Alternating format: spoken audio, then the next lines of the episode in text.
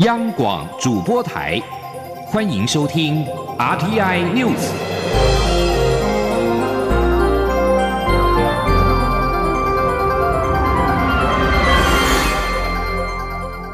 听众朋友您好，欢迎收听这节央广主播台提供给您的 RTI News，我是张顺祥。缅甸安全部队二十七号残暴镇压争取民主的示威抗议者。在全国各地，总共杀害了一百一十四人，包括了若干小孩在内，成为自军方在二月一号发动政变之后最血腥的日子。二十七号也是缅甸的军人节，安全部队当天大开杀戒，再度引发西方国家强烈的抨击。英国驻缅甸大使楚格表示。缅甸安全部队杀害手无寸铁的平民，让他们本身蒙羞。美国驻缅甸大使瓦伊达形容，二十七号的血腥镇压场景令人触目惊心。军方的战机二十七号晚间也对少数族裔克伦族武装团体掌控的一座村庄发动空袭，造成至少两个人丧生。克伦民族联盟稍早表示，他们已经夺占临近泰国边界的一个军方的据点，击毙十名的官兵，包括了一名中校在内，但他本身也折损了一名战士。在历经多年相对和平之后，克伦族跟缅甸军方间的紧张关系再度升高。军政府领导人。敏昂莱将军在首都奈比多庆祝军人节阅兵期间表示，军方将会保护人民，并且捍卫民主。他重申将会举行大选的承诺，但没有披露任何的时间表。示威抗议者二十七号在仰光、瓦城以及其他城镇集结抗议。缅甸英文新闻入口网站《今日缅甸》表示。军方二十七号的镇压示威抗议，在全国各地杀害了一百一十四人。新闻焦点关注到埃及，国营媒体金字塔报报道，首都开罗东郊的赫里欧波利斯附近一栋十层住宅大楼，二十七号凌晨倒塌，罹难人数增到十八死。金字塔报表示。开罗救难人员在倒塌的建筑物瓦砾堆下挖出十八具的遗体。开罗省政府稍早前表示，这起事故造成了五个人死亡，二十四个人受伤。省长阿布德阿尔在民防部队的陪同之下，立即前往事故现场。他下令成立工程委员会，调查周边建筑物，评估是否受损。由于许多建筑物年久失修，加上没有严谨的遵守相关的规划规定，埃及近几年发生多起致命建筑物倒塌和工业火灾的事故。中国二十七号宣布对美国和加拿大的个人和实体实施制裁，以回应先前欧美国家以侵害新疆人权为理由。对中国公民跟团体所实施的联合制裁，中国外交部在一份声明当中说，中国将对美国国际宗教自由委员会主席曼青、副主席伯金斯实施制裁。同时，加拿大联邦众议员庄文浩以及众议院外委会的国际人权小组委员会也将会受到制裁。根据中国外交部声明，美加日前对新疆有关人员和实体的制裁，是基于谎言和虚假的讯息。新疆棉花人权问题引发关注，多位艺人宣布跟反对新疆棉的品牌解约。总统府发言人张敦涵二十七号表示。北京不应该放任民族主义或爱国主义情感向民间或者是组织施压。这对中国成为所谓责任大国没有帮助。张敦涵也表示，公众人物有影响力，希望大家重视人权普世价值。请听央广记者王维婷的报道。新疆棉议题持续延烧，总统府发言人张敦涵二十七号表示，北京应该慎思，放任民族主义或爱国主义向民间企业或组织施压，并无法帮助中国成为所谓负责任的大国。张敦涵呼吁北京正视维吾尔族的人权议题，唯有停止压迫，才能化解对立与冲突。新疆棉人权问题风暴扩大，不少在中国发展的艺人宣布与拒绝使用新疆棉的国际品牌解约。张敦涵表示，如果有些艺人出于自主表态，那是因为他们活在民主自由的台湾；如果是被迫表态，那是因为他们身在没有自由民主的中国。他表示，民主自由是台湾人民可以自由表达意见的原因。张敦涵说：“那至于刚刚问到有有一些。”呃，演艺人员表态，那我想，如果这是出自于呃自主的表态，那是因为他们活在民主自由的台湾；那如果是因为被迫的表态，那是因为他们身在没有民主自由的中国。那民主自由是台湾人民可以充分表达意见的原因。那得之不易的民主自由，啊，也是我们坚持守护呃台湾人民的生活方式。媒体追问部分力挺新疆棉的艺人曾经领取文化部的补助，未来是否会有后续处置？张敦涵表示，人权是普世价值，希望大家珍惜，共同捍卫。公众人物有影响力，也希望能够重视人权价值。中央广播电台记者王维婷采访报道。新疆棉议题引发讨论，国民党前主席朱立伦二十七号表示。不能够只看表面的一人表态，或者是中国的民族主义，其实背后隐含美中强权对抗的背景。台湾将无可避免受到冲击。国民党主席江启臣在脸书表示，中国应该公开新疆的资讯跟状况，让外界了解新疆采棉工人的工作条件。王维婷报道。国民党前主席洪秀柱的青燕基金会二十七号举办护宪保台论坛，邀请党内人士针对国民党两岸路线交换意见。新疆棉也成为场外热门话题。国民党前主席朱立伦表示，外界不应该只看表面上的艺人表态和中国民族主义高涨，其实背后隐含的是美中强权对抗的结构。台湾无可避免会受到影响。朱立伦说。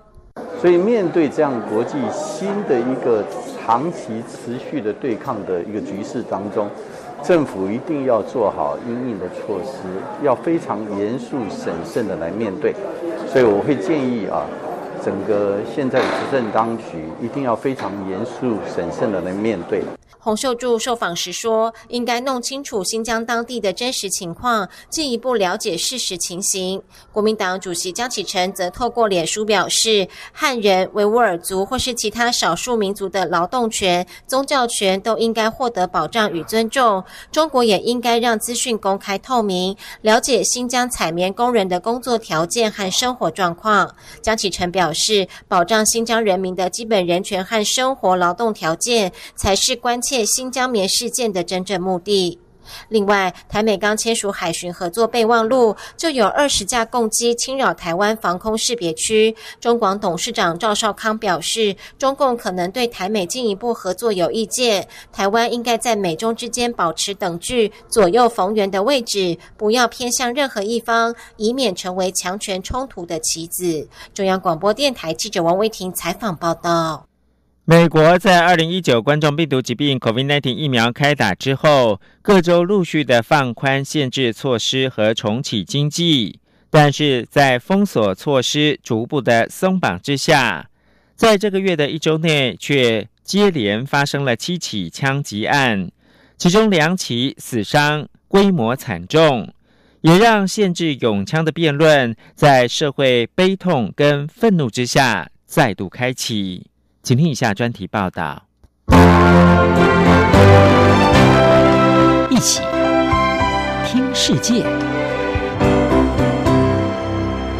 欢迎来到一起听世界，请听一下中央广播电台的国际专题报道。今天的国际专题要为您报道的是：美国一周之内二十个人命丧枪下，严格管制枪支，呼声再起。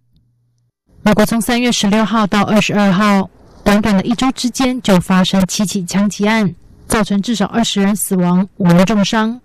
美国社会在哀悼无辜人命葬送之际，更是愤怒不已，要拜登政府和国会采取实质的行动，阻止枪支暴力事件不断重演。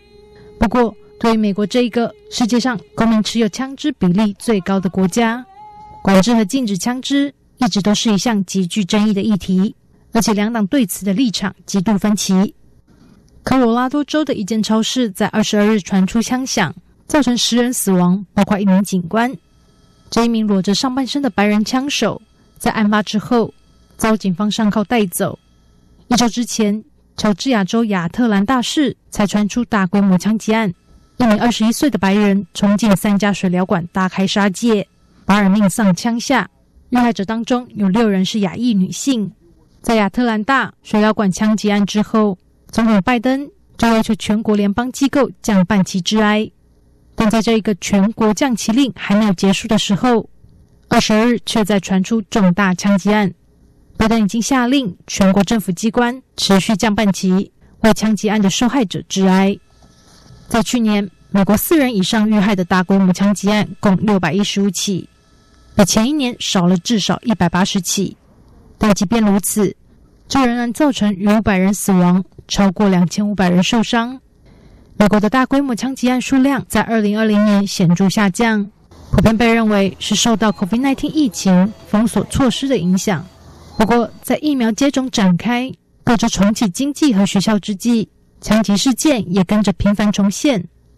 除了科罗拉多州和乔治亚州的两起大规模枪击案之外，一周内分别在加州和德州等四个州传出其他五起枪击案，已经至少有二十位无辜者命丧枪下。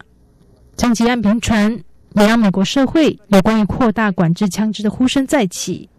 拜登二十三日在白宫发表演说。指出，他过去担任参议员的时候，参院曾经通过一项为期十年的攻击性武器禁令，成功降低了枪击案的频率和人命死伤。他并在演说中强烈呼吁国会应该再次立法禁止枪支武器，而且一刻都不能等。I don't need to wait another minute, let alone an hour, to take common sense steps that will save the lives in the future, and to urge my colleagues. in the House and Senate to act. We can ban assault weapons and high capacity magazines in this country once again. 在这之前，民主党占优势的众议院 已经在本月十一日通过两项法案，扩大对枪支购买者的背景调查。不过，在两党显著的分歧之下，这两项法案预期将很难在两党势均力敌的参议院通过。拜登在竞选期间就提出政见。要制定枪支安全措施。现在面临一周内死伤惨重的数起枪击案，加上来自支持者的巨大压力，愤怒几乎要拜登政府快速动作，严格管制枪支。拜登的发言人表示，拜登正在考虑用行政命令的方式通过更严格的枪支管制法律，而这可以不用获得国会的通过。在参议院方面。就在科罗拉多州超市枪击案的隔天，参议院的司法委员会二十三日针对枪支暴力议题进行辩论。辩论过程中，可以看到两党对这一项议题的旗舰仍然很深。参院的司法委员会主席民主党参议员杜宾在辩论中向同僚喊话，他表示，参议员除了为受害者祈祷之外，应该有实质的作为来防止枪支暴力。But in addition to a moment of silence, I would like to ask for a moment of action, a moment of real caring, a moment when we allow, when we don't allow others to do what we need to do. Prayer leaders have their important place in this, but we are Senate leaders. What are we doing? What are we doing other than reflecting and praying? 每当死伤惨重的枪击案爆发之后，美国社会有关加强枪支管制的呼声就会升高。但是，以共和党为主的保守派人士坚持民众有拥枪的权利，共和党参议员克鲁兹在辩论之中，把推动管制枪支立法称作作秀。他重申，宪法赋予民众拥枪的权利，并强调该针对的是患有精神疾病的人和罪犯等高危险分子。And every time there's a shooting, we play this ridiculous theater where this committee gets together and proposes a bunch of laws that would do nothing to stop these murders. Let's target the bad guys, the felons, the fugitives, those with mental disease. Let's put them in jail. Let's stop them from getting guns. Let's not scapegoat innocent law abiding citizens and let's not target their constitutional rights. 美国不断重演的枪击案与管制枪支的呼声，是否能够让拜登跨越党派分歧，在抚平人心之际，能够采取有效行动，预防悲剧重演，将是一项今年的重大挑战。 英国编译张雅涵报道。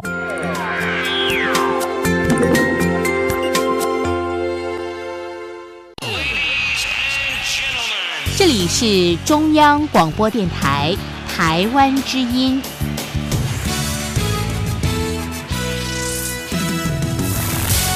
现在是台湾时间清晨六点四十六分，又过了二十一秒。我是张顺祥，继续提供新闻。土耳其卫生部二十七号资料显示，境内过去二十四小时新增三万二十一个人确诊感染 COVID-19 的病例，是今年以来最高的数字。累计总确诊攀升到三百一十七万九千一百一十五例。土耳其境内防疫限制措施。在本月开始松绑，过去二十四小时新增一百五十一个人染疫不治，累计病故增到三万九百二十三例。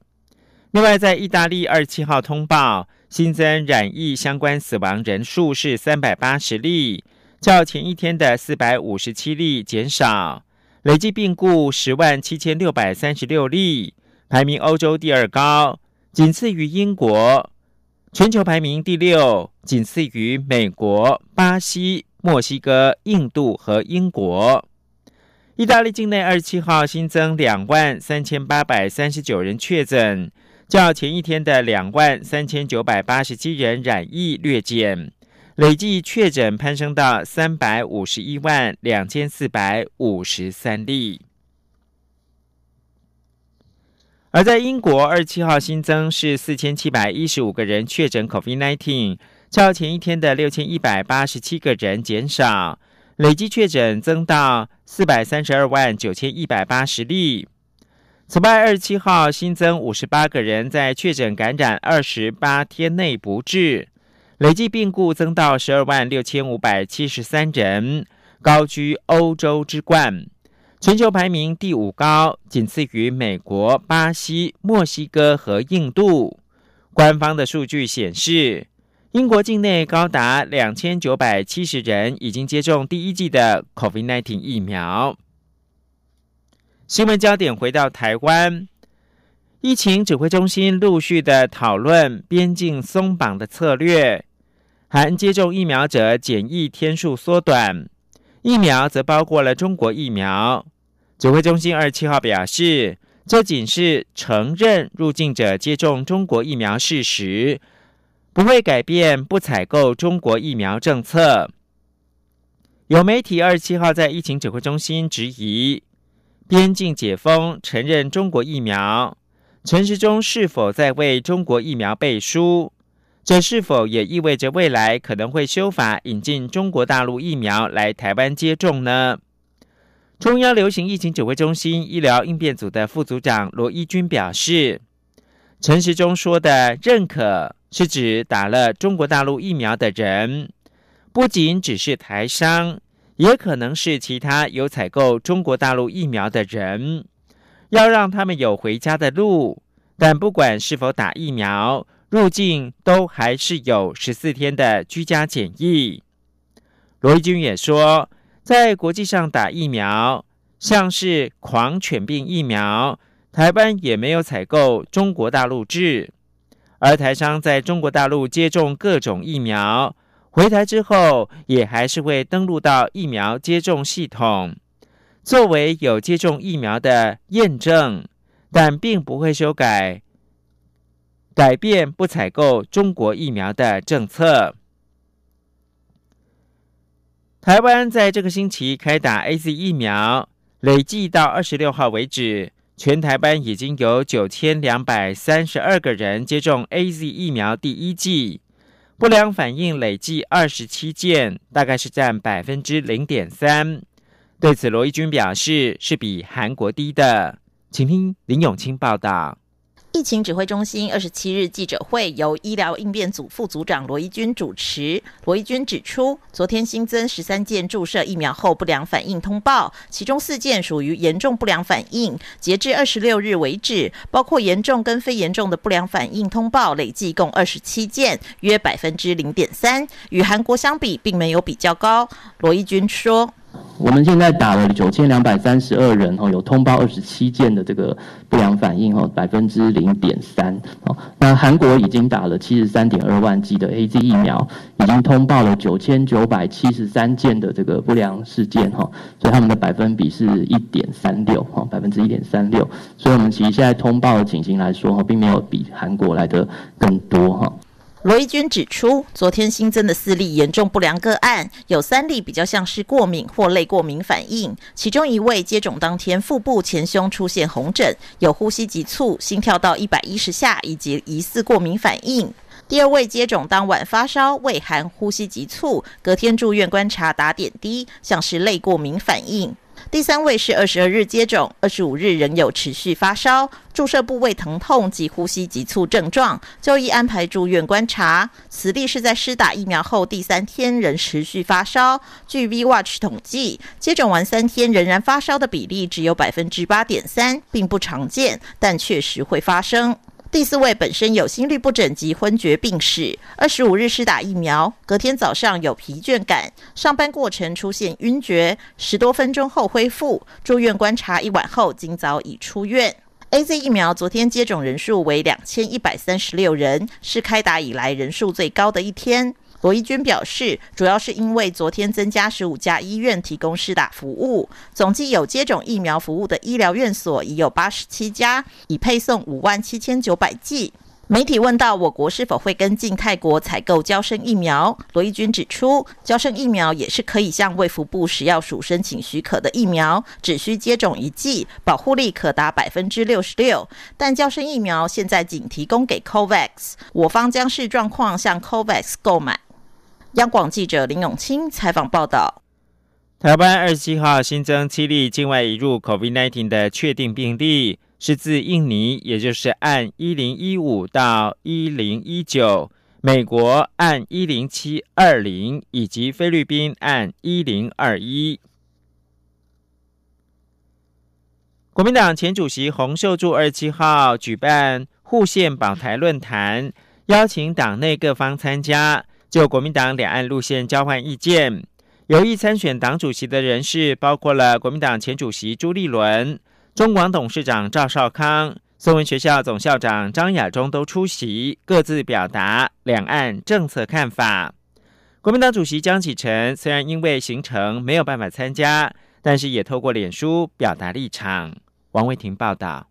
国民党前主席洪秀柱的青燕基金会二十七号举办护县保台论坛，邀请专家学者、立委以及党内各方人士参加，包括国民党前主席朱立伦、中广董事长赵少康、孙文学校总校长张亚中都参加，彼此针对国民党未来的两岸路线交换意见。